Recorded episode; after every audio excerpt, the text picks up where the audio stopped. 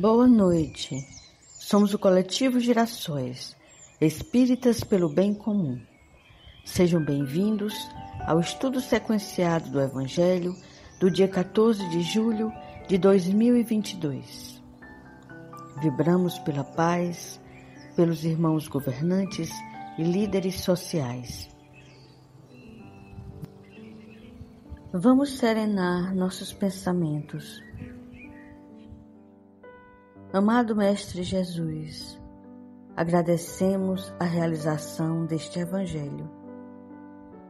Neste encontro de esperança e aprendizado, pedimos a vossa presença, fortalecendo nossa disposição para o bem, nos intuindo o cuidado com nossos irmãos em suas fragilidades. Assim seja.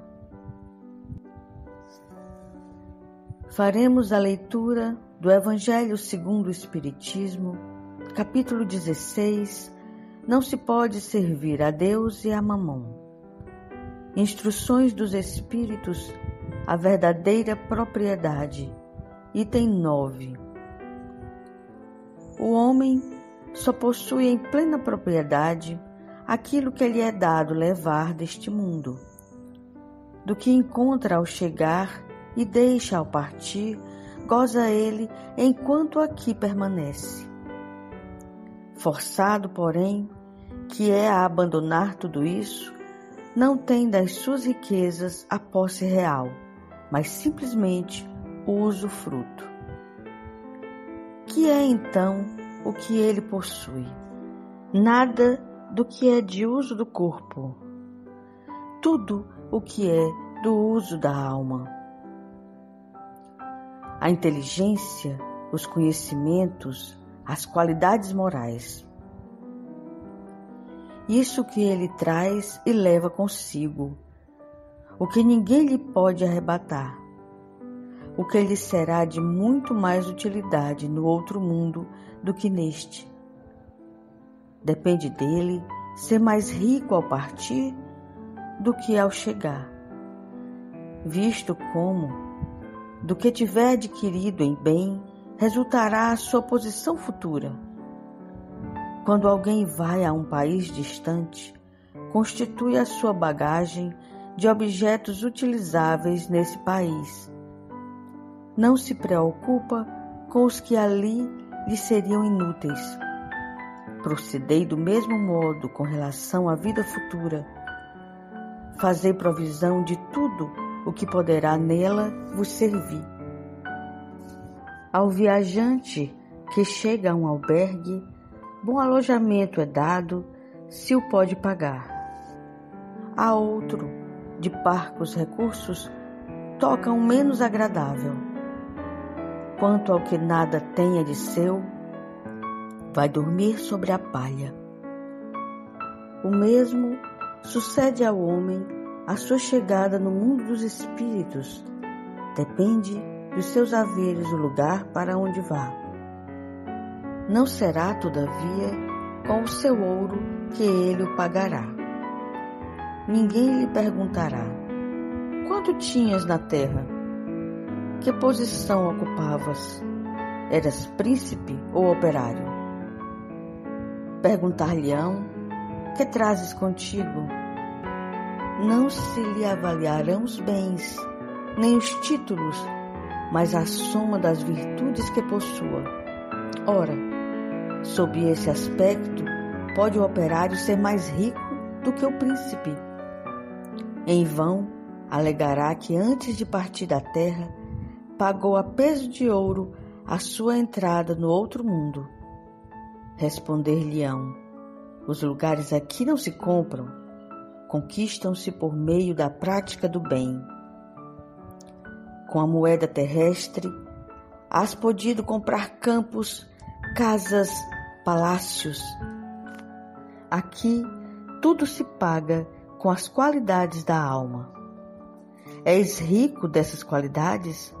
Seja bem-vindo e vai para um dos lugares da primeira categoria, onde te esperam todas as venturas és pobre delas, vai para um dos da última, onde serás tratado de acordo com teus haveres. Pascal, Genebra, 1860.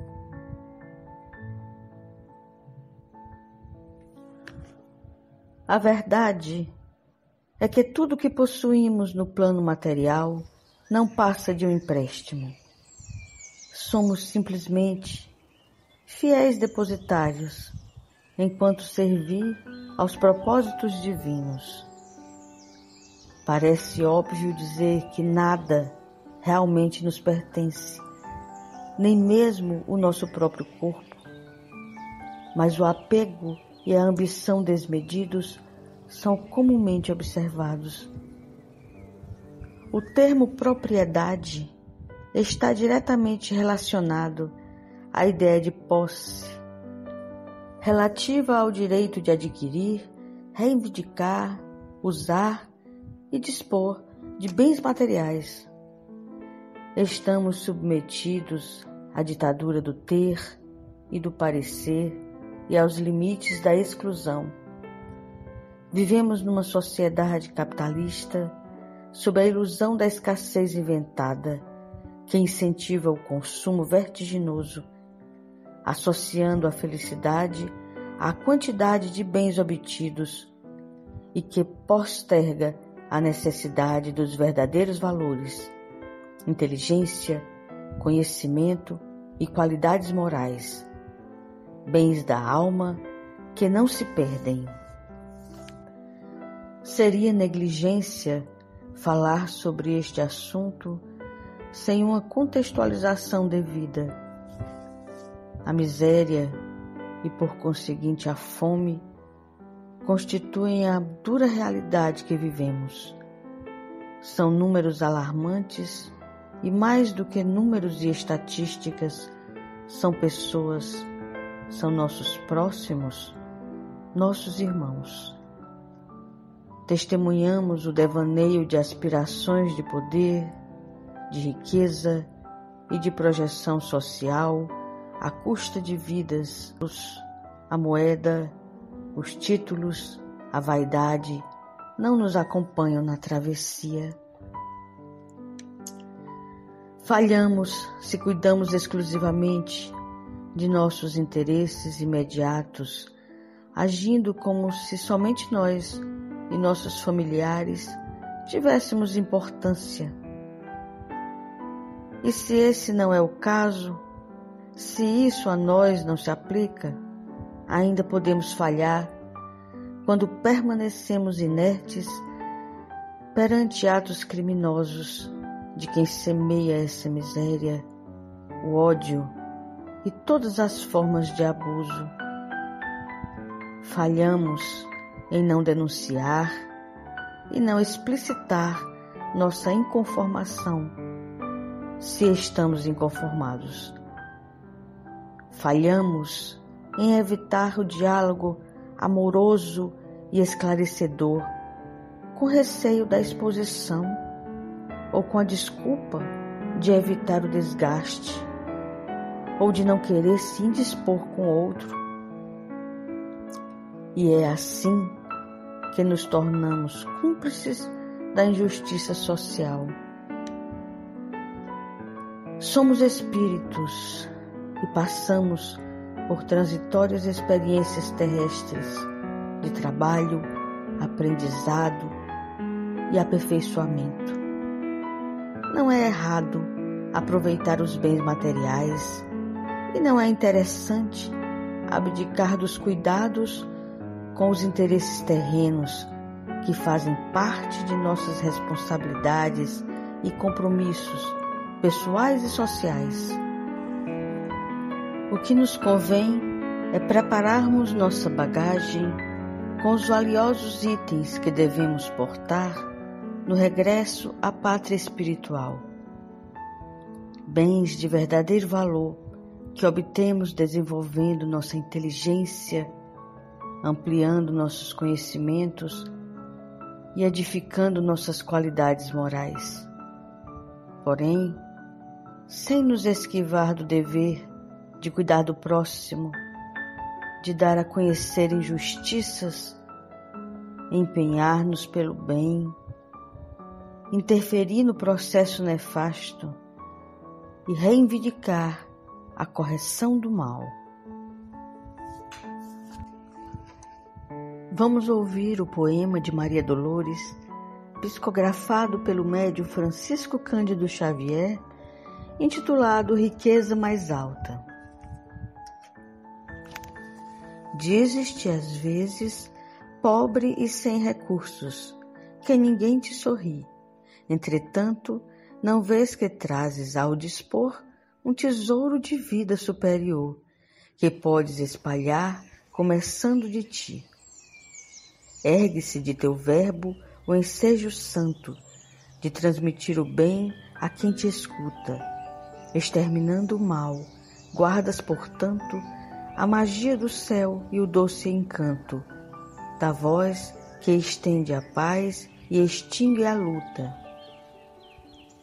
Tens nos olhos e ouvidos sentinelas, de modo a ver em ti e em derredor os males a vencer, rixas e bagatelas, na construção do bem pela qual te desvelas em louvor do melhor. Tens nas mãos duas harpas prodigiosas, capazes de entoar a melodia da beleza do amor e da alegria criando a arte e cultura, luz e rosas ao sol de cada dia. Dizes-te, às vezes, pobre e sem recursos, que ninguém te sorri. No entanto, tens contigo, seja em qualquer lugar, a bênção de servir e trabalhar, a riqueza mais alta que já vi.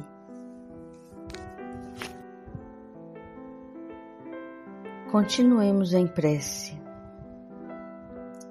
Deus amado, nós agradecemos todas as benesses que favorecem nossa jornada terrena.